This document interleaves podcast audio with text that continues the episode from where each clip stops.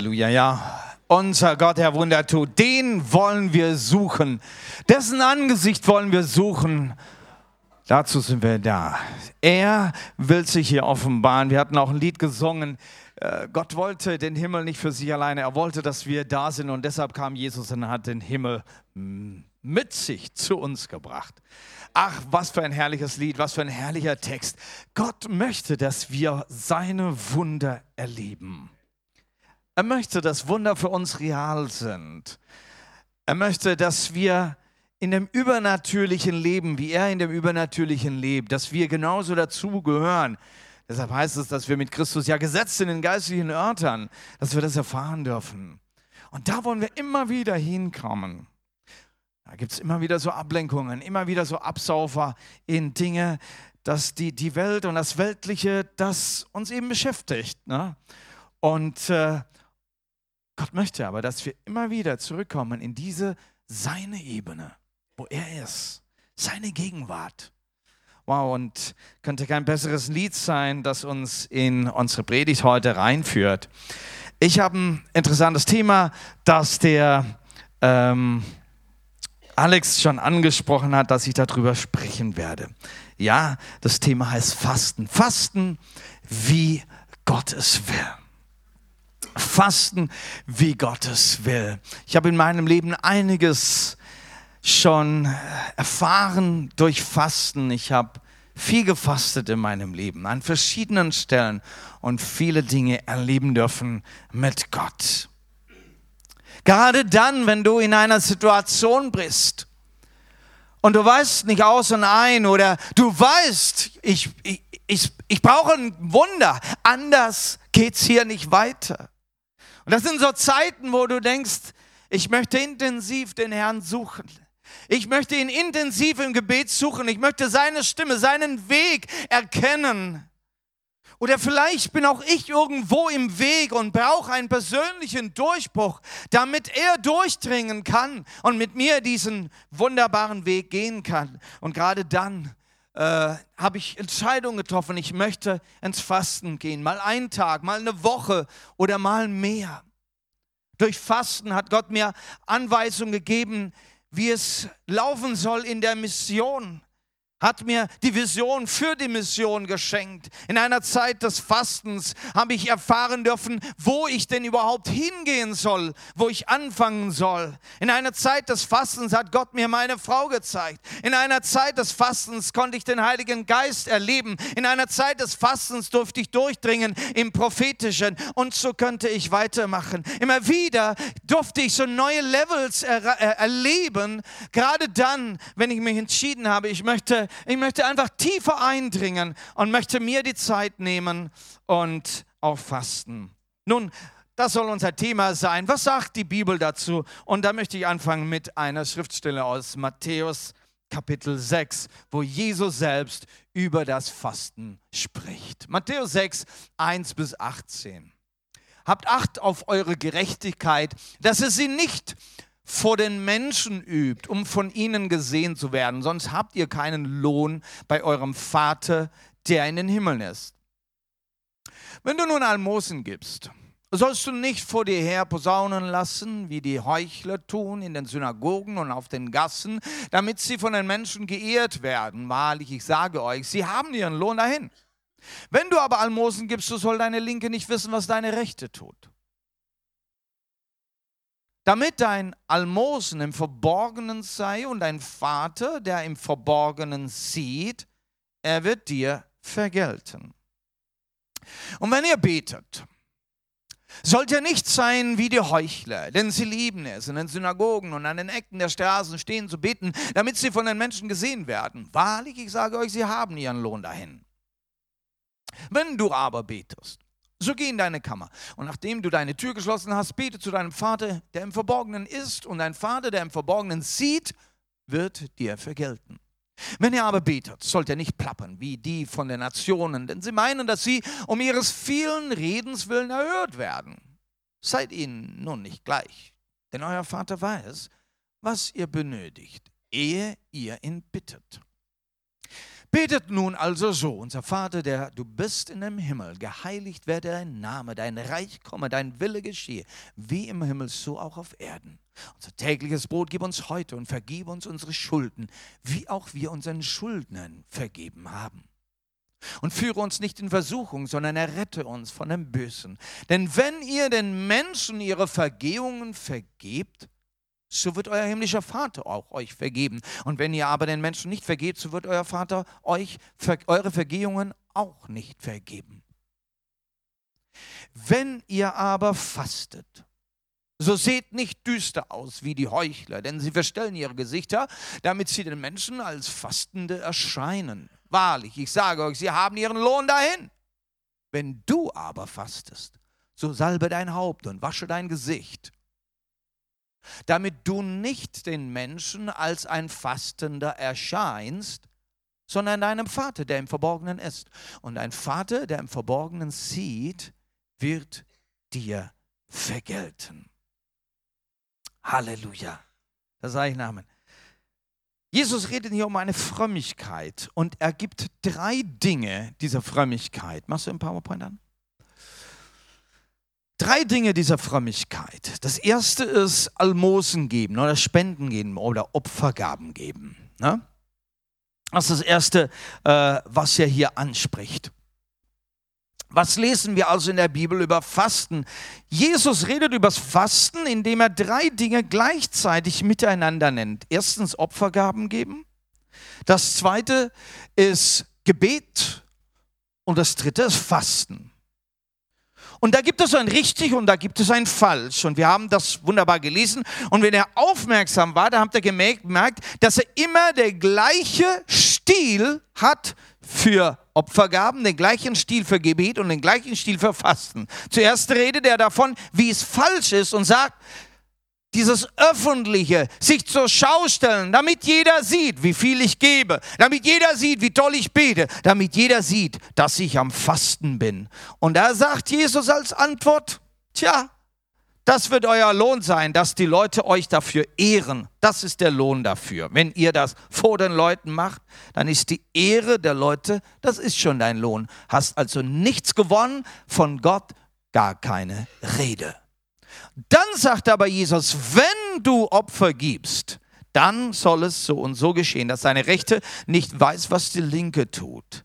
Und dann redet er von einem Vater, der ins Verborgene sieht, im Verborgenen ist und ins Verborgene sieht. Und das Gleiche sagt er zum Gebet und das Gleiche sagt er auch zum Fasten. Jedes Mal, können wir sagen, was ist falsch dabei bei all diesen drei? Falsch ist, wenn du das zur Schau stellst, um die Anerkennung von den anderen zu gewinnen. Und richtig ist dann, wenn du es im Verborgenen tust, um die Anerkennung alleine nur von Gott zu gewinnen.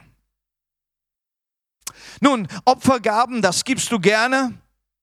Das tust du, das ist ein Teil unseres äh, Gemeindelebens und persönlich als Christ denke ich, dass auch da dein Herz sich geöffnet hat, dass du hilfst, da wo du Not siehst und da bewegt Gott dein Herz. Beten, eine große Säule in unserem Glaubensleben und auch im Gemeindeleben. Und mehr oder weniger selbstverständlich geworden. Wir wissen, es beginnt mit Gebet. Wie gut, den Tag mit Gebet zu beginnen, überhaupt den Zugang zu Gott zu finden. Aber genau in die gleiche Linie von Opfergaben und Beten rückt Jesus das Fasten. Er redet im gleichen Atemzug, in gleicher Weise davon. Was verstehen wir dabei? Jesus befürwortet das Fasten. Das verstehen wir. Er befürwortet das Fasten. Nummer eins, er selbst hat ja gefastet und das nicht wenig. Er hat zwar nur einmal gefastet, aber das am ganzen Stück von 40 Tagen. Da wurde Jesus vom Geist Gottes ins Bergland der Wüste hinaufgeführt, weil er dort vom Teufel versucht werden sollte. 40 Tage und Nächte lang aß er nichts. Als der Hunger ihn quälte, trat der Versucher an ihn heran und ihr wisst, dann kommt die Geschichte der Versuchung. Ganz am Ende, da heißt es, da ließ der Teufel von Jesu ab und Engel kamen und versorgten ihn. Jesus hat gefastet 40 Tage. Diese 40 Tage hatten viel verändert in Jesus. Es war seine, sein, sein Eingang, seine, seine Einführung in diesen vollmächtigen Dienst wie dann Lukas so wunderbar schreibt, der, er wurde vom Geist geführt in die Wüste. Und als er von der Wüste wieder herauskam nach 40 Tagen, in der Kraft des Heiligen Geistes. Wow. Und das wünschen wir uns, dass wir in diese Kraft des Heiligen Geistes hineinkommen. Die Bibel sagt uns nicht, dass es durch Fasten geschehen wird. Denn Jesus gibt uns eine Verheißung. Ihr werdet Kraft von, von dem Heiligen Geist empfangen, wenn er auf euch kommt. Und dann werdet ihr meine Zeugen sein. Ihr werdet Kraft empfangen. Die Bibel sagt nicht, du musst fasten und dann wirst du Kraft bekommen. Aber wir werden da noch viel mehr darüber hören. Was meint denn Jesus dann also zum Fasten überhaupt? Er hat anscheinend weitere Tage nicht mehr gefastet als nur diesem Anfang. Und was erwartet er von seinen Jüngern? Gerade haben wir gelesen in Matthäus 6, ähm, was Jesus zum Fasten denn wirklich sagt. Wenn du fastest, dann pflege dein Haar und wasche dein Gesicht, damit die Leute nicht merken, dass du fastest, sondern nur dein Vater, der im Verborgenen ist. Also Jesus redet davon, dass du und ich fasten werden. Wenn du fastest, gibt er uns Anweisungen. Er sagt nicht, du musst fasten, du sollst fasten, aber er gibt uns Anweisungen, wenn wir fasten. Also es ist eine gewisse Erwartung, dass seine Zuhörer fasten werden.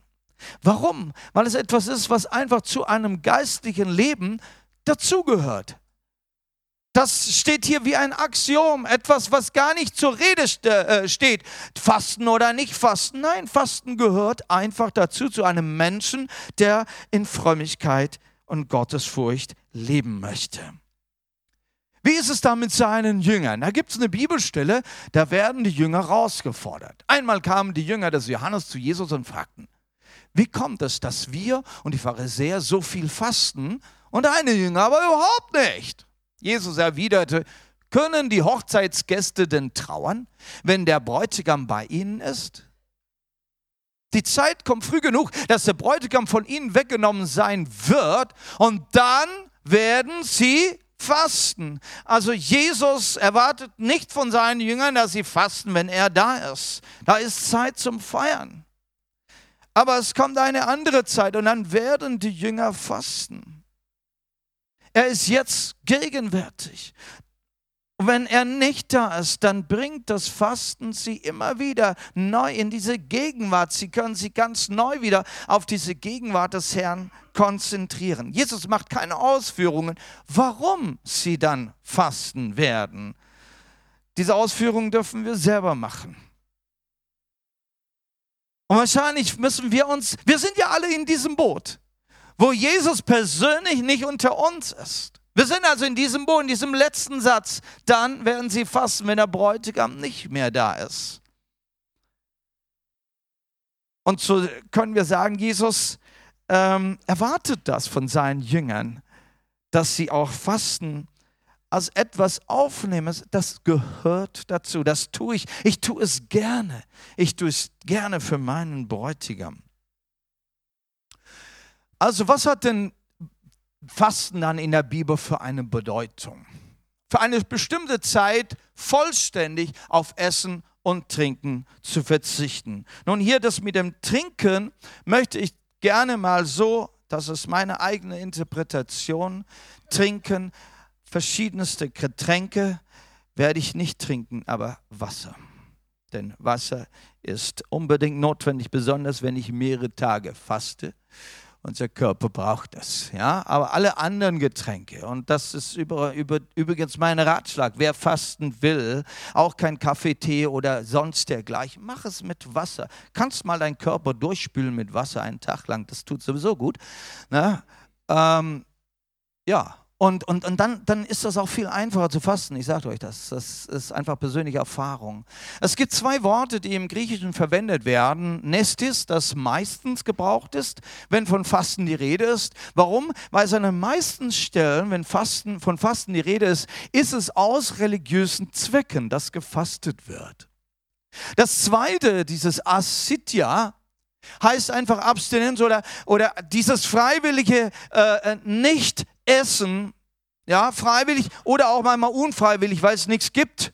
Ja, wenn man unterwegs ist und äh, lange äh, nichts zu essen findet, ja, auch dieses Unfreiwillige gehört da dazu.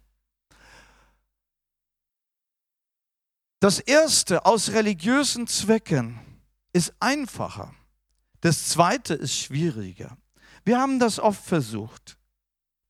Wenn man sich entscheidet, nun vielleicht, ich habe zu viel gegessen am Vortag, gut ge ge ge gespeist, ne, Hochzeitsessen oder was, am nächsten Tag werde ich mal nichts essen, ja. Da merkst du, dass du eigentlich an dem Tag ganz schön Schwierigkeiten hast. Du denkst immer an Essen, da knurrt dir der Magen und so weiter. Aber wenn du wirklich aus religiösen Gründen, das heißt, um ins Gebet zu gehen, um Gott zu suchen, wenn du das machst, dann regiert dein Geist, deine Seele und dein Leib und dann ist das Fasten viel, viel einfacher. Ja, dazu werden wir einige mehr Gedanken jetzt haben. Das finde ich der Unterschied zwischen diesen zwei. Ja, also entscheide dich nicht nur, wenn du fastest, entscheide dich nicht nur, ah ja gut, ich werde halt nicht essen. Nein, es muss was anderes dahinter sein, warum du das tust. Und das werden wir gleich sehen. Die Gemeinde und die geistlichen Leiter im Neuen Testament, sie praktizierten das Fasten. Jesus war in den Himmel gefahren, sie waren zurückgeblieben. Sie tun das, was Jesus ihnen gesagt hat, was sie tun werden. Sie fasten. Nun, man findet nicht sehr viele Beispiele, wann und wo sie fasten, aber ein, zwei Beispiele sind da. Die Gemeinde fastete wann? Hier zum Beispiel. In Apostelgeschichte Kapitel 13, das ist die Gemeinde in Antiochien. Und äh, weiß nicht, ob die ganze Gemeinde gefastet hat, zumindest war die Leiterschaft zusammen und hatte eine Zeit des Fastens. Hier, als sie einmal für einige Zeit fasteten, einige Zeit, wer weiß, wie lang das war, und sich ganz dem Gebet widmeten, und ihr seht hier einen Zusammenhang zwischen Fasten und Gebet, sprach der Heilige Geist, stellt mir doch Barnabas und Saulus für die Aufgabe frei, zu der ich sie berufen habe. Und nach einer weiteren Zeit des Fastens und Betens legten sie ihnen die Hände auf und ließen sie ziehen. Wunderbar. Sie hatten sich entschieden, eine Zeit des Fastens zu nehmen. Sie wollten hören vom Heiligen Geist, wie geht's weiter für unsere Gemeinde? Sorry. Wie geht es weiter? Was ist Gottes Richtungsweisung? Was ist, was ist ein prophetisches Wort? Und in dieser Zeit des Fastens waren sie so ganz ohr und hörten diese Stimme des Heiligen Geistes und es war ihnen glasklar, das ist er, der zu uns spricht und gibt eine klare Einweisung. Nun, seine besten Pastoren herzugeben für die Mission ne, und die Ältesten dann zu sagen, wir übernehmen die Gemeinde, wir machen das und wir stehen hinter euch, das ist, das ist also schon, also da musst du schon genau wissen, dass du auch gehört hast. Ne? Ähm, und interessant ist, als sie das dann vernommen hatten, haben sie nicht aufgehört zu fasten. Sie haben nochmals einige, eine gewisse Zeit weiter gefastet, weil dieser Auftrag, den sie jetzt hatten, als Gemeinde, diese, diese Leiter, diese Apostel äh, äh, rauszuschicken, auszusenden, auch dieses Aussenden wollten sie so richtig unterstützen, aus einer geistlichen Kraft heraus tun. Und äh, deshalb haben sie gefastet. Ein anderes Beispiel ist, äh, ist dann etwas später entstanden, nämlich Paulus der und Barnabas, die hatten ja einige Gemeinden gegründet auf ihrer Missionsreise. Und als sie dann auf der Rückreise waren und dann von Ort zu Ort zogen, um nochmals die Gemeinden zu besuchen, waren also schon Wochen, Monate äh, vorbei, und die Gemeinden haben sich jetzt langsam etabliert und dann sollten sie halt auch Leiter einsetzen, das heißt Älteste einsetzen. Dann heißt es hier, in jeder Gemeinde wählten sie Älteste aus und befahlen sie mit Fasten und Gebet dem Herrn an, an den sie nun glaubten. Dieser Akt, diese Einsegnung von Ältesten für die Gemeinde, das ist keine einfache Sache einen Leiter zu bestimmen und ihm die Hände aufzulegen, damit er gerüstet ist, mit Weisheit, voll des Glaubens, voll des Heiligen Geistes dann die Gemeinde zu leiten. Auch diesen Akt haben sie mit Fasten unterstützt. Und dann gibt es auch Beispiele, wo einfach auch ein persönliches Fasten da ist, gerade im Leben von Paulus, von dem wir natürlich sehr viel lesen. Und da schreibt Paulus im zweiten Korinther über sich selbst, macht hier ein bisschen Zusammenfassung über seinen Lebensstil. Und er sagt, sondern wir empfehlen uns an allem als Diener Gottes. An allem. Egal was im Leben kommt, wir wollen als Diener Gottes dastehen und Vorbild sein. Durch große Standhaftigkeit in Bedrückungen, Notlagen und Ängsten, bei Schlägen, in Gefängnissen und unter aufgehetztem Volk, bei mühevoller Arbeit und in Wachen und Fasten, in Reinheit, Verständnis, Geduld, Güte, durch Heiligen Geist und ungeheuchelte Liebe und so weiter. Die Liste geht sogar noch weiter. Und zwischen den in dieser Liste sagt er auch Fasten. Wir empfehlen uns an allem als Diener Gottes in Fasten. Das war sein Lebensstil. Es gehörte dazu, als Diener Gottes sich in allen Situationen zu bewähren, zu zeigen, als Vorbild zu, zu sein und seinen Weg zu gehen. Nach dem Fasten redet er von Reinheit und Verständnis, Geduld und Güte. Und das sind genau die Dinge, die auch hervorbrechen sollen in unserem Leben.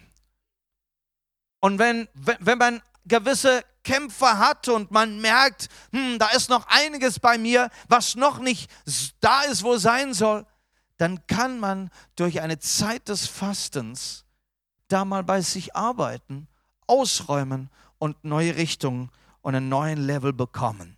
Und er tat es wohl regelmäßig.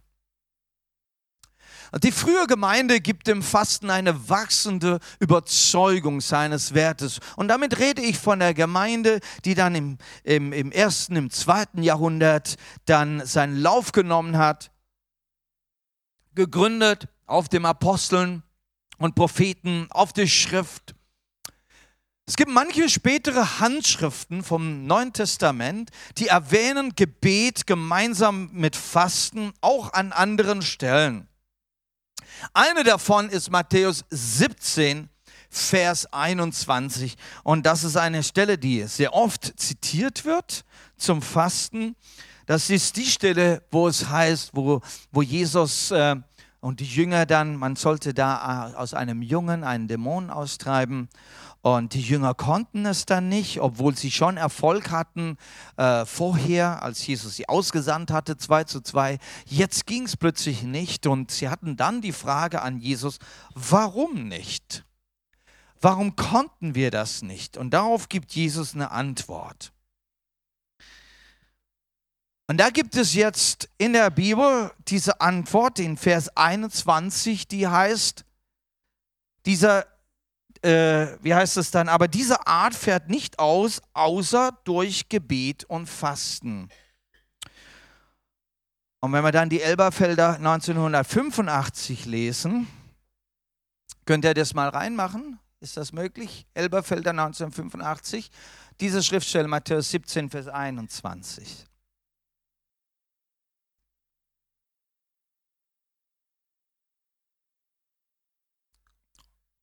Und wer selber schon aufgeschlagen hat oder nachgeguckt hat auf seinem Handy, der merkt, dass dieser Bibelvers gar nicht drin ist. Ja, und in jeder anderen Bibel wird diese Notiz sein. Eine Bemerkung hier. Das ist alles, was hier drin ist in der Bibel. Eine Bemerkung, dass dieser Bibelvers in Handschriften vorkommt, die spätere, späteren Datums sind. Ja, aber in den früheren Handschriften ist dieser Bibelvers vom Beten und Fasten gar nicht drin. Na? Okay, zurück, oh, zurück zur PowerPoint. Wir haben da nochmal so einen Bibelvers in der Bibel.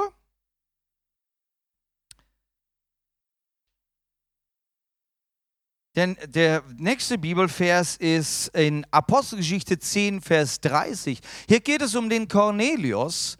Der Cornelius, der ja gebetet hat und äh, ein Engel ist ihm, äh, ähm, ist ihm erschienen und hat ihm gesagt, er soll nach dem Petrus senden, dass der Petrus zu ihm kommen äh, soll und ihm die Wahrheit und das Evangelium predigen soll. Und das ist dann auch geschehen. Und wie er dem Petrus erklärt, was er getan hat und wie das dann kam, dann sagt er in Vers 30, ich war im Gebet zur neunten Stunde. Aber spätere Handschriften sagen, ich war im Gebet und Fasten in der neunten Stunde. Okay? Und das Gleiche kann man nochmal lesen in 1. Korinther 7, Vers 5. Hier geht es um was ganz anderes. Hier geht es um Mann und Frau, die manchmal eine Entscheidung treffen. Wir wollen uns mal hingeben zum Gebet. Eine gewisse Zeit lang fürs Gebet. Und während dieser Zeit des Gebetes nehmen sie voneinander Abstand oder eben ähm, enthalten sich voneinander für diese gewisse Zeit. Und Paulus macht dann auch klar, aber kommt dann auch wieder zusammen. Ja, denn das ist schon sehr wichtig. Also nur, nur und nur diese Trennungszeit oder dieses Enthalten voneinander für eine gewisse Zeit des Gebetes. Und auch an dieser Stelle gibt es Handschriften, die dann sagen, für eine Zeit des Fastens und Gebetes. Was lernen wir daraus? Diese Bibelstellen beinhalten jetzt das Fasten zusammen mit Gebet, aber nur in späteren Handschriften. Wir merken, dass die Gemeinde Jesu in diesen ersten Jahren und Jahrzehnten gemerkt hat, wie wichtig das Fasten ist und interpretiert in die Schrift hinein, dass hier, wo ein Gebet wirklich einen Tiefgang hat, wo, wo, wo, wo Wunderbares geschieht, wo Wunder geschehen, da geht es zusammen mit Fasten. Es zeigt auf jeden Fall uns aus, wie, auf, wie wichtig das Fasten wurde für die erste Gemeinde dass man, dass man einfach, das gehört zusammen. Wenn du Durchbruch brauchst, wenn du wunderbare Erfahrungen mit dem Herrn und dem Geist Gottes äh, haben möchtest, dann, dann gehst du einen Schritt weiter und äh, tust zu deinem Gebet auch das Fasten dazu. Soweit mal, was wir in der Bibel darüber lesen. Jetzt wollen wir einfach sagen, was lernen wir denn heute für uns? Was nehmen wir heute mit fürs Fasten? Wie wollen wir das tun? Was ist für uns wichtig? Und dazu einige Dinge. Fasten Nummer eins ist eine geistliche Tätigkeit. Wir haben das vom Anfang an schon gemerkt. Es gehört dazu zu einem frommen Leben. Aber es ist nicht gefordert und bitte lasst euch das hier klar sagen. Auch wir als Gemeinde können und dürfen es von dir nicht fordern, dass du fasten musst. Wir werden eine Fastenwoche haben. Und wir wollen in Gemeinsamkeit, in einer Einheit etwas tun. Und es ist deine Entscheidung, ob du sagst, ich möchte eins mit der Gemeinde sein. Ich möchte hier mit der Gemeinde einen Schritt nach vorne machen. Ich möchte dabei sein, weil ich dazugehöre. Dann ist es deine einzige Entscheidung, wenn du sagst, ich werde das mit Fasten tun. Wenn du dann mit Gebet an dies, in dieser Woche teilnimmst, ja, dann wird dich keiner verklagen, keiner wird nachfragen, hast du auch heute gefastet? Nein, weil es uns nicht zusteht. Aber es ist deine Entscheidung zu sagen, ich gehöre zu dieser Gemeinde und ich möchte mich in Einheit einbringen. Und ich möchte diesen Schritt machen, ob du jetzt einen Tag fastest oder alle fünf Tage fastest, ja, das, das darfst du mit deinem Gewissen und mit deinem Körper auch ausmachen. Aber ich sage euch, es ist etwas Schönes, was man erleben kann. Und wer es entdeckt hat, der hat kein Problem, das auch immer wieder mal zu tun. Aber was wir lesen von der Schrift und von Jesus selbst, es ist gut und es ist vorteilhaft, das zu tun. Es geschieht wirklich etwas. Es ist unterstützend zur Ernsthaftigkeit des Gebetes. Ich denke, in meinem Leben habe ich gelernt, einen Lebensstil des Gebetes zu leben. Das war nicht einfach. Da musste ich einiges tun, mich reinknien, viel Müdigkeit überwinden. Ach, wie oft bin ich eingeschlafen? Das passiert mir heute noch. Ne? Ähm, früh morgens, wenn ich aufwache, darf ich nicht im Bett bleiben, denn da schlafe ich sicherlich wieder ein. Ich muss raus aus dem Ding und dann, ach, alles so kalt und so weiter. Naja, ich könnte euch lange Geschichten erzählen, wie ich das tue. Ne? Ähm, aber diese Ernsthaftigkeit des Gebetes, einfach mal zu sagen, Herr, äh, ich, ich, ich möchte jetzt einfach mal eine ernsthafte Zeit des Gebetes. Man ist so in der, in der Woche Routine, in der Tagesroutine, man hat eben so eine gewisse Zeit zum Gebet und so. Ist ja gut und das brauchen wir. Diese Routine ist sehr wichtig. Aber warum nicht mal ein bisschen einen Tiefgang machen? Warum nicht mal etwas äh, enorm gut machen, ja? Man geht ja auch mal irgendwo und holt sich ein Seminar, nicht wahr? Damit wir, damit man im Geschäft vielleicht ein bisschen aufsteigen kann, ja, und macht eine Schulung mit und macht noch eine extra Prüfung, damit man dann noch etwas äh, erreicht. Man, wir machen doch so einiges und investieren mal eine Woche oder zwei oder drei, um mal etwas zu erreichen. Da braucht es das einfach mal, dass man sich diese Zeit rausnimmt, alles andere zurückstellt und sich mal für eine Sache konzentriert, um mal an unsere Fähigkeiten äh, und so weiter doch ein bisschen mal ein gewisses Level zu erreichen. Warum dann auch nicht auf geistlicher Ebene? Was ist der Zweck des Fastens vor dem Herrn? Und ich beschreibe das jetzt hier besonders Fasten vor dem Herrn. Denn nur nichts essen, denke ich, das ist nicht das, was wir suchen, dass wir das das ist auch nicht das, was wir suchen, wenn wir eine Fastenwoche machen. Ne? Wisst ihr, ich bin da hingekommen. Ich hatte tatsächlich fast 20 Jahre lang je einmal in der Woche gefastet. Ne? Also hatte ich mit 18 Jahren angefangen. Einmal in der Woche gefastet. Und ich habe ganz, ganz tolle Erlebnisse auch gemacht damit. Aber irgendwann kam der Tag, wo meine Frau mich herausgefordert hat und gesagt, hör mal her, wenn du nicht betest, dann brauchst du aber auch nicht fasten. Dein Tagesablauf ändert sich doch überhaupt nicht. Du fastest zwar, du isst zwar kein Essen, aber, aber nichts, nichts anderes bewegt sich da bei dir. Ich bin so in eine Routine reingekommen, dass ich das gar nicht gemerkt habe. Und man hat dann viele Entschuldigungen. Und da wusste ich, jetzt muss ich das abbrechen. Denn das Fasten muss noch immer etwas Besonderes sein, eine besondere Zeit. Und da will ich dann auch der Familie sagen können, du, heute bin ich nicht so zur Verfügung oder ich bin nicht bei der Mahlzeit dabei. Ähm, ich bin dann beim Beten. Stört mich mal nicht. Im 2. Korinther 6 gibt äh, uns Paulus einen Einblick. Darum zieht weg und trennt euch von ihnen. Hier geht es um Kompromisse, die wir nicht machen sollen und rührt nichts Unreines an, dann werde ich euch aufnehmen. Gott spricht, dann werde ich euch aufnehmen.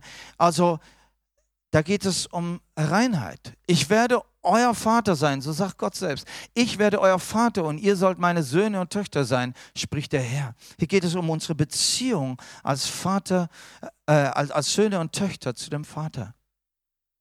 Diese Zusagen gelten uns, liebe Geschwister, so sagt der Paulus ganz nett zu uns jetzt heute. Sie gelten uns, liebe Geschwister. Darum wollen wir uns von allem reinhalten, was Körper und Geist beschmutzt. Interessant, was Körper und Geist beschmutzt, beides. Und in Ehrfurcht vor Gott die Heiligung verwirklichen. Da wollen wir hinkommen in diese Reinheit und Heiligung. Denn das hat was in sich. Denn dann kann Gott mit uns eine lange Wegstrecke gehen. Wirklich, wir, wir sehen uns nach Wunder. Wir sehen uns nach dieser Kraft Gottes, dass der Heilige Geist durch uns fließen kann. Wie nur, dass wir nur so ein Rohr sind, wo überhaupt kein Hindernis mehr in mir da ist, dass der Heilige Geist durch mich durchfließen kann und diese Kraft Gottes 100% auf der anderen Seite ankommt und Menschen berühren kann. Das möchte ich doch. Und da darf dann nichts Unreines mehr dazwischen sein. Und interessant ist, dass Gott hier von einer Beziehung spricht als Vater, Söhne und Töchter. Was ist also der Zweck des Fastens? Wenn du dich entscheidest zu fasten, dann ist das Erste, was du tust, du, du tust deine Augen wegrichten von den weltlichen Dingen, abwenden von weltlichen Dingen. Ne? Allein schon dieses Essen, was du dann nicht zu dir nimmst. Du brauchst nicht drüber nachdenken, ja. Nicht das Riechen, nicht das Einkaufen und so weiter. Ne? Vieles, das dazugehört. Und übrigens, wer, wer, drei Tage gefastet hat, nach drei Tagen macht dir das nichts mehr aus. Da kannst du einen vollen Tisch sehen, da macht es das überhaupt nicht mehr aus. Ne? Aber sich auf Gott zu konzentrieren, nicht auf weltliche Dinge, sondern auf Gott, das ist ganz wichtig. Auf Gott sich zu konzentrieren. Was demonstrieren wir? Herr, die Beziehung mit dir ist mir wichtig. Die Vaterschaft ist mir wichtig. Ich möchte als dein Kind zu dir kommen. Gott ist Geist und wir sollen dann auch im Geist zu ihm kommen. Und dann, dann sagst du dir mal, Gott, wenn, Vater, wenn du Geist bist, dann möchte ich als geistiges Kind zu dir kommen, möchte mir diese Zeit auch nehmen. Ähm, du kannst ein erneuertes Vertrauen auf Gott als den Vater erhalten. Und genau das wird auch unser Thema sein, dann äh, diesen Monat im Fasten. Die Liebe Gottes, die Vaterliebe Gottes, dass wir da wieder ganz neu einsteigen. Denn die Liebe Gottes, was die alles bestimmt in unserem Leben. Wenn Paulus sagt, lass alles aus Liebe geschehen, sagt alles, was wir tun, auch unser ganze, unsere Lehre, unsere Ermahnung und, und Wegweisung und wie wir arbeiten, sagte, im Endeffekt ist es alles aus Liebe. Alles aus Liebe. Und alles, was wir tun, auch wie du zu Hause lebst, dein Lebensstil soll aus Liebe herausfließen. Und deshalb wollen wir das uns ganz neu wieder zum Thema machen. Und da wollen wir ganz wunderbar eintauchen in dieser Fastenwoche. Du bekommst einen neuen Blickwinkel einen neuen Blickwinkel. Du, du wirst Dinge aus einer göttlichen Sichtweise sehen. Nicht? Wir, wir lassen uns so beeinflussen von Medien und das, was die anderen sagen, dass wir eben nur noch diese Blickweite haben, eben die menschliche Blickweite. Wir brauchen wieder diese Vogelperspektive, aus Gottes Sicht etwas sehen, wieder ein paar prophetische Worte hören, damit wir diese Gottesperspektive haben von den Dingen. Halleluja. 1. Timotheus 6, Vers 11, da schreibt der Timotheus an, äh, der Paulus an Timotheus, aber du als Mann Gottes, hier darfst du dich auch als Frau Gottes einsetzen, fliehe vor all dem, also dem Weltlichen, auch die finanziellen äh, Begierden und so. Strebe dagegen nach Gerechtigkeit, Ehrfurcht vor Gott, Glaube, Liebe, Standhaftigkeit und Freundlichkeit. Und er sagt hier, strebe danach. Strebe danach. Und genau das können wir tun, wenn wir uns Zeit nehmen zum Fasten. Wir können streben danach. Ja? So wie, wie du gerne dein Marmeladebrot isst und gerne deinen Kaffee süffelst. Und, und, und wenn, wenn du morgens aufstehst, dann freust du dich schon zum Frühstück. Ja? Und du strebst so richtig nach und mit Streben gehst du in deine Küche rein. Ja? Dann darfst du beim Fasten streben nicht? Anstatt Marmeladebrot heißt es halt Gerechtigkeit. Anstatt Kaffee heißt es eben Ehrfurcht vor Gott. Streben danach, ich will mir das heute holen. Halleluja. Und wenn du jetzt selber die Dinge liest und sagst, wie sieht es bei mir aus? Gibt es da nicht etwas, noch einen weiteren Level, den ich erreichen darf? Weißt du, es kam mal eine Person zu mir nach der Predigt und sagt, ah, ich weiß auch nicht, ich werde einfach nicht erfüllt mit dem Heiligen Geist. Und äh, ich habe ihn dann einfach gefragt, du, wie viel Zeit verbringst du im Gebet? So, ja, eigentlich nur fünf Minuten jeden Tag und so. Also hast du dir schon mal eine Stunde genommen, an einem Abend, eine Stunde genommen, Zeit mit Gott? Nö, noch nie. Sag, mach doch das mal. Gib doch auch Gott mal die Zeit ja, dass er dir begegnen kann. Wisst ihr, ich habe so oft erlebt, ja, ich gehe ins Gebet, ich will ins Gebet, ich will wirklich vor Gott kommen, ne? Und dann bin ich im Gebet und meine Gedanken, oh, dieses und jenes und was mir nicht alles einfällt. Und ich habe gemerkt, besonders dann, wenn ich ins Gebet gehe, dann fallen mir sowieso die tausend Dinge ein die mir sonst den Tag nicht einfallen. Ich habe mir da angewöhnt, ein Blatt Papier immer mitzunehmen, damit mir alles, was so plötzlich irgendwie kommt, sofort aufs Papier, damit ich nicht mehr drüber nachdenken muss, aber nachher auch nicht vergessen ist. Ne?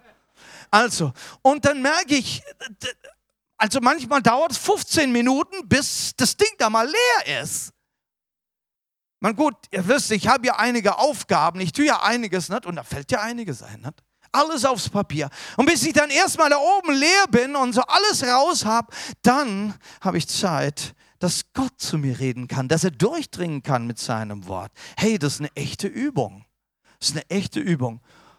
Und ich denke, es wird dir auch so gut tun, wenn du dann sagst, ich nehme mir mal diese Zeit raus, ja, und die Zeit, wo du Essen tust, ja, die nimmst du dir zum Gebet. Ich weiß, das ist ein bisschen schwierig, gerade wenn du Mutter bist oder wenn du derjenige bist, der das Essen äh, machen muss oder, oder den Tisch richten muss, dementsprechend, dann wird es für dich etwas schwieriger. Aber ich glaube, du wirst eine Klugheit finden, wie du trotzdem auch deine Zeit findest.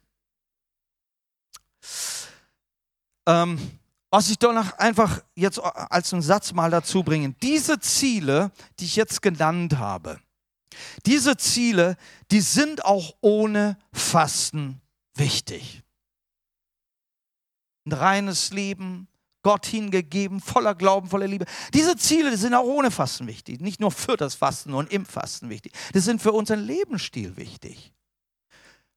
Die sind auch ohne Fasten erreichbar. Wenn sie nur mit Fasten erreichbar wären, dann würde die Bibel uns sagen, du musst fasten und dann klappt's.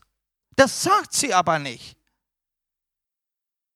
Aber um daran zu arbeiten, um daran zu arbeiten, brauchst du manchmal eine intensive und intime Zeit mit Gott, um auf einen gewissen Level zu kommen, beziehungsweise um ruhig genug zu werden, dass man die Impulse des Geistes vernehmen und aufarbeiten kann was Fasten vor dem Herrn nicht ist. Hm, das wäre vielleicht auch mal ein interessanter Gedanke. Was ist es also nicht? Fasten ändert nicht Gott, sondern uns.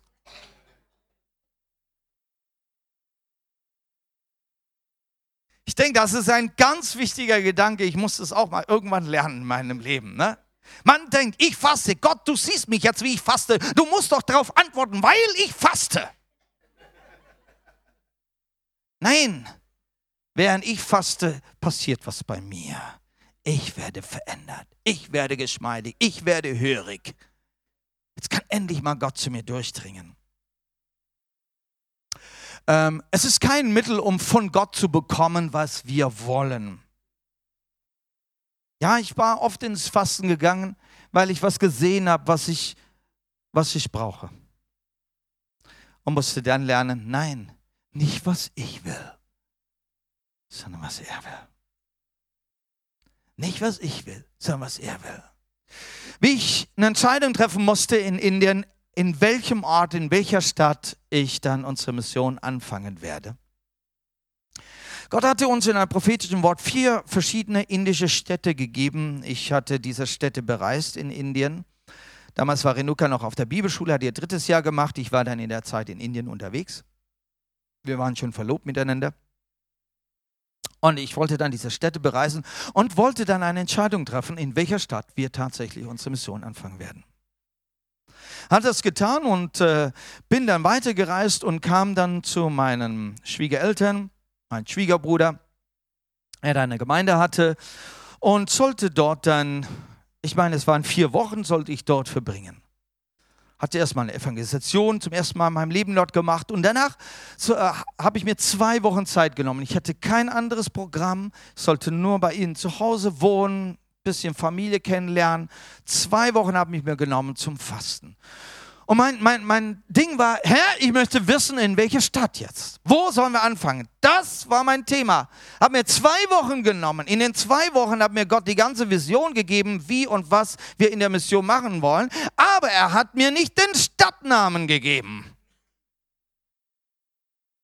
Ich wurde langsam nervös. Meine zwei Wochen kamen langsam zum Ende. Und ich wollte weiterreisen. Herr, wo soll es denn hingehen? Nun, die Stadt Agra, wo wir, mittlerweile, wo wir dann die Arbeit angefangen haben, war die schrecklichste dieser vier Städte. Dort hatte ich die schrecklichsten Erfahrungen gemacht. Dort wurde mir die Kamera gestohlen. Dort hatte ich Durchfall bekommen. Dort äh, war eine miese Atmosphäre. Ne?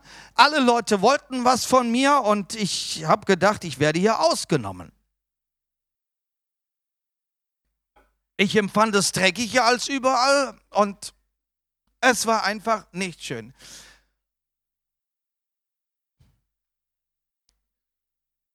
Ich wollte, dass Gott sagt Nein zu Agra.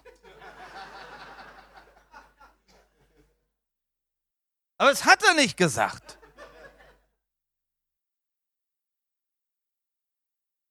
Und weil er das nicht gesagt hat, am Ende meiner 14 Tage Fasten, ich hatte keine Antwort als nur eine. Er hat nicht Nein gesagt zu Agra.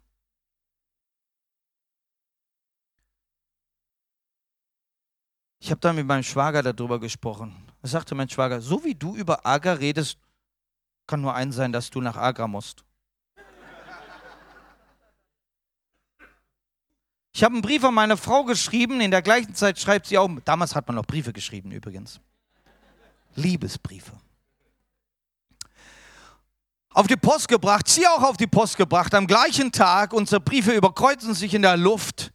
Sie kriegt meinen Brief, wo drin steht, ich glaube, es geht nach Agra. Ich kriege ihr Brief, wo drin steht, ich glaube, es geht nach Agra. Also ich konnte Gott durch mein Fasten da nicht bewegen. Ne? Er hat darauf bestanden, dass es nach Agra gehen soll. Ne? Es ist kein Weg, um geistlicher als andere zu erscheinen. Das darfst du dir jetzt ganz groß draufschreiben. Na, bitte, bitte. Ja. Übrigens hat nicht Jesus gesagt, wenn du fastest, dann lass keinen davon wissen. Also ich habe eigentlich jetzt sehr ungern davon gesprochen, dass ich in meinem Leben so und so viel gefastet habe. Ja, die meisten von euch wussten das gar nicht. Weil ich rede nicht darüber. Das ist nicht das Thema. Ich habe jetzt, nur weil das heute Thema ist, habe ich das angeschnitten. Aber nein, eigentlich möchte ich während der Fastenwoche von keinem wissen, ob du fastest oder nicht. Um das geht es nicht. Es sieht der Vater im Verborgenen, ob du das tust. Ja? Wenn du ein Zeugnis hast, dass du durch dein Fasten, während deinem Fasten, wie du Gott erlebt hast, dann darfst du das erzählen, ja? Aber nicht reinkommen, boah, ich war heute am Fasten und was weiß ich, ne? Nein, das interessiert nicht. Es geht nicht darum, es geht nicht darum, dass wir irgendwie geistlicher erscheinen als andere. So wie es auch, wenn wir geisterfüllt sind und in Zungen reden, auch dann nicht geistlicher sind als andere, die eben nicht in Zungen reden. Fasten ist aber auch keine Strafe des Leibes. Straf dich nicht. Na? Dass der Körper natürlich da ein bisschen Schwierigkeiten hat, während du fastest, ja. Aber nein, es ist keine Strafe. Bitte tu es nicht als solches. So Kasteien oder sowas. Ne? Es ist aber auch kein Diätprogramm. Und ich denke, aus diesem Grund braucht es überhaupt keine Diskussion über das Wie und seine gesundheitlichen Vorteile. Das ist total Nebensache. Also hier ein paar Tipps zum Fasten. Ja, nicht sich auf das Nichtessen konzentrieren und schon gar nicht darüber unterhalten, ne? sondern konzentrier dich aufs Gebet, konzentrier dich auf Gott. Ist das eine gute Aussage? Gut, ich habe da ein, zwei weitere noch. Verzicht auf körperliche Genugtuung zur Unterstützung des Gebetes nimmt den Stellenwert von Fasten ein. Zum Beispiel eben, wenn äh, Ehepartner sich enthalten für eine Zeit. Am einfachsten ist es, und das habe ich schon gesagt, einfach gar nichts zu essen, keine Getränke, nur Wasser. Besonders wenn man kontinuierlich fastet. Also wenn du mehr als einen Tag fastest, dann schlage ich dir vor, das ist mein Vorschlag, einfach aus persönlicher Erfahrung, ähm, auch dann abends nichts zu essen. Ja? Für manche in Indien ist es sowieso gang und gäbe, dass man dann, wenn man fastet, dass man dann abends was isst, auch wenn man mehrere Tage fastet. Ich habe aber gemerkt, mein, mein Körper kommt da durcheinander. Das bringt nichts. Wenn du fastest, wenn du sagst, ich faste für drei Tage, ja, dann ist auch nichts für drei Tage. Und mach das mit Wasser. Also das ist besser, wenn du kontinuierlich fastest. Natürlich muss jeder da seine eigene Erfahrung machen und mit seinem eigenen Körper umgehen. Ja, ähm, bitte überstress dich nicht, ja, aber gut Wasser trinken, nicht? denn der Kopf muss noch funktionieren. Und der braucht Wasser. Es gibt also kein richtig und kein falsch in der Art, wie man fastet. Wie oft werden wir gefragt, ja, wie fastet man bei euch in der Gemeinde? Na?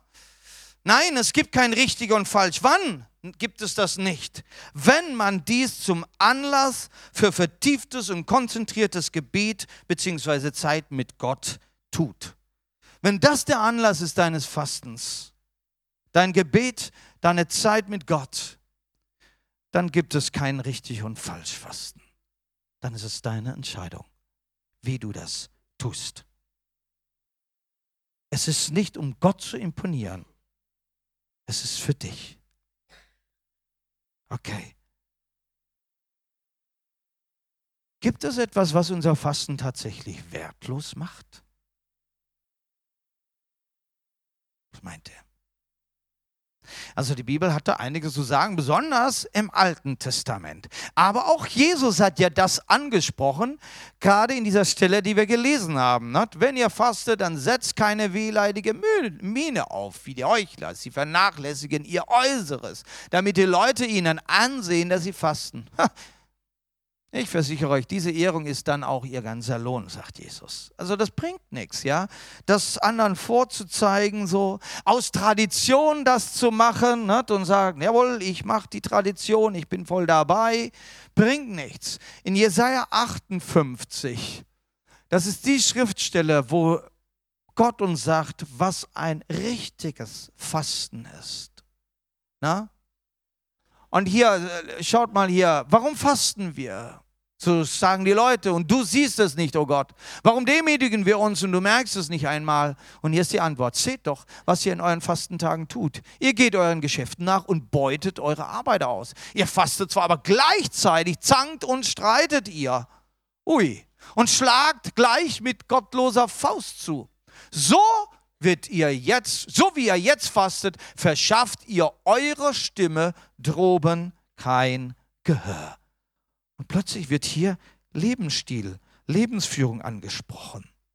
Man hat einen religiösen Geist und ist am Fasten, aber man lebt sein gottloses Leben gerade so weiter. Was bringt das? Was ist deine Motivation? Fasten als eine Waffe, um Gott zu bewegen? Ja, so war es damals mit dem Volk Israel. Man hat zwar gelebt, sein Lebensstil war nicht gerecht und heilig, aber boah, wir beten, wir fasten, wir bringen Opfer und bringen unseren Zehnten und wir werden Gott bewegen für uns, damit er für uns kämpft. Und Gott sagt, könnt ihr alles vergessen, bringt nichts. Euer Lebensstil. Und das ist für uns natürlich dann schon eine kleine Warnung. Wie sieht es aus mit meinem Lebensstil? Wie sieht es aus mit meiner Motivation? Warum tue ich das? Weil ich geistlich sein will? Weil ich religiös was erreicht? Ich will, ich brauche ein Wunder, ich brauche ein finanzielles Wunder. Nun, aber wie sieht es aus überhaupt mit deinem finanziellen Leben? Ist das schon heilig geworden? Was für Gott also wichtig ist, während du fastest, das wollen wir uns jetzt noch anschauen und das wird dann auch das letzte sein. Und ich denke, dann sind wir richtig neu erfrischt und können ganz neu in die Fastenwoche reingehen. Was ist für Gott wichtig? Aus Matthäus äh, 6, Vers 17 vom Munde Jesu. Wenn du fastest, dann pflege dein Haar und wasche dein Gesicht. Das ist diese Übersetzung und eine andere Übersetzung redet dann noch vom Öl auf der Haare. Naja, und wenn man dann wie Alex keine Haare dann hat, dann... Ähm, naja. Naja, aber manche machen sich ja dann auch dementsprechend eine, eine, Hautcreme drauf und so. Also das mit dem Öl auf die Haare habe ich dann erst in Indien kapiert, weil in Indien macht sich jeder Öl in die Haare. So Kokosnussöl am besten.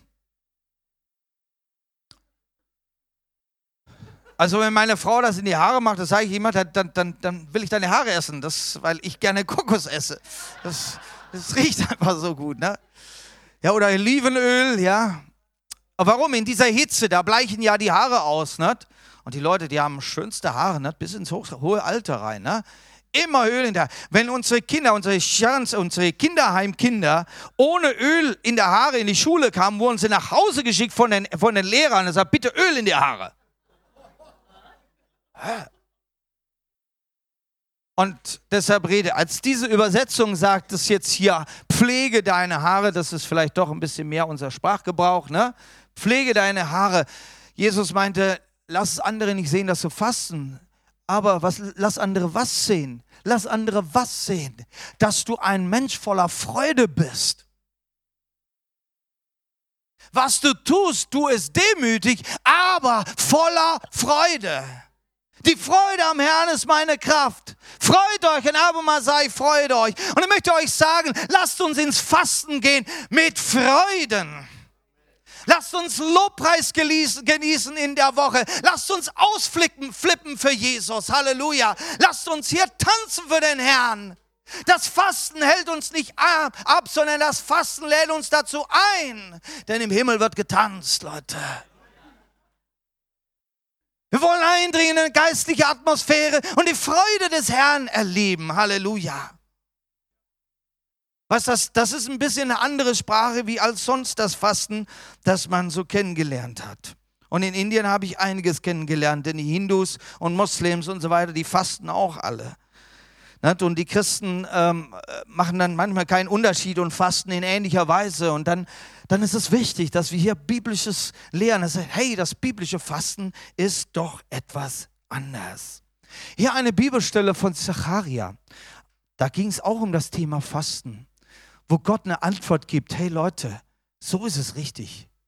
Der Allmächtige sagte damals zu ihnen, und der Zacharia erinnert an ehemalige Propheten, die schon vor langer Zeit dem Volk gesagt haben, was Gott möchte, wenn wir fasten. Er sagt, richtet gerecht und geht liebevoll und barmherzig miteinander um. Und das gefällt mir. Geht liebevoll und barmherzig miteinander um. Fasten ist nicht nur ich und mich und alleine, sondern als Brüder in Christus, als Familie Gottes, als Gemeinde Jesu. Wir haben alle Beziehungen. Und diese Beziehungen voller Liebe und voller Barmherzigkeit. Und sagt, wenn das durch dein Fasten wieder rauskommt, wenn du dich da wieder konzentrieren kannst, wenn du da wieder auf Top-Level kommst, dann ist dein Fasten auch wertvoll. Halleluja. Und plötzlich merke ich, hey, um was geht es Gott? Ihm geht es nicht darum, dass ich eine geistliche Sportskanone werde. Ihm geht es darum, dass ich ein Mitmensch werde, der als Licht in der Finsternis strahlen kann unter meinen Mitmenschen. Liebevoll und barmherzig. Und nochmal eins aus Jesaja 58. Nein, ein Fasten, das mir gefällt, ist so. Löst die Fesseln der Ungerechtigkeit, knotet die Jurkstricke auf, gebt Misshandelten die Freiheit, schafft jede Art von Unterdrückung ab. Und an was denke ich da heute? Wir können auch Leute gebunden halten durch unser Verhalten. Wir durch, durch zum Beispiel Unvergebenheit halten wir andere in Verbindungen, denen wir nicht, äh, in, in, in Bindungen, denen wir nicht vergeben wollen.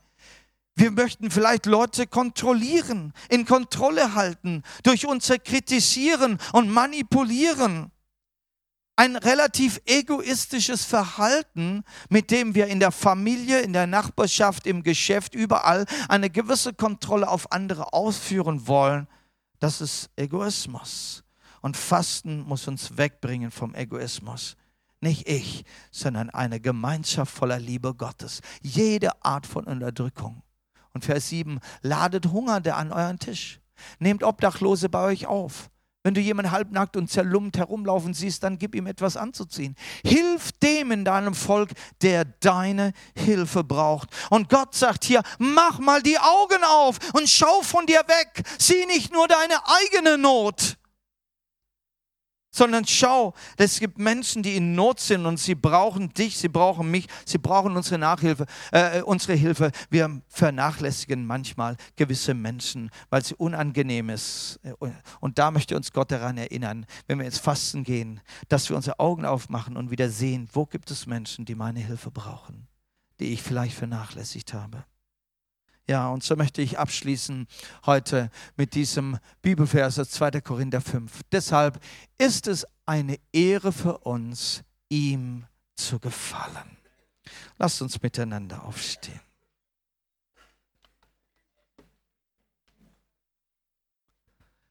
Wir wollen dem Herrn gefallen. Herr, wir wollen dir danken, dass du uns hilfst und geholfen hast heute Abend, dieses Thema zu verstehen. Herr, wir haben uns Zeit genommen, hier dein Wort zu lesen. Wir haben uns Zeit genommen, dieses Thema mal gründlich zu verstehen. Herr, warum? Weil wir dir gefallen wollen.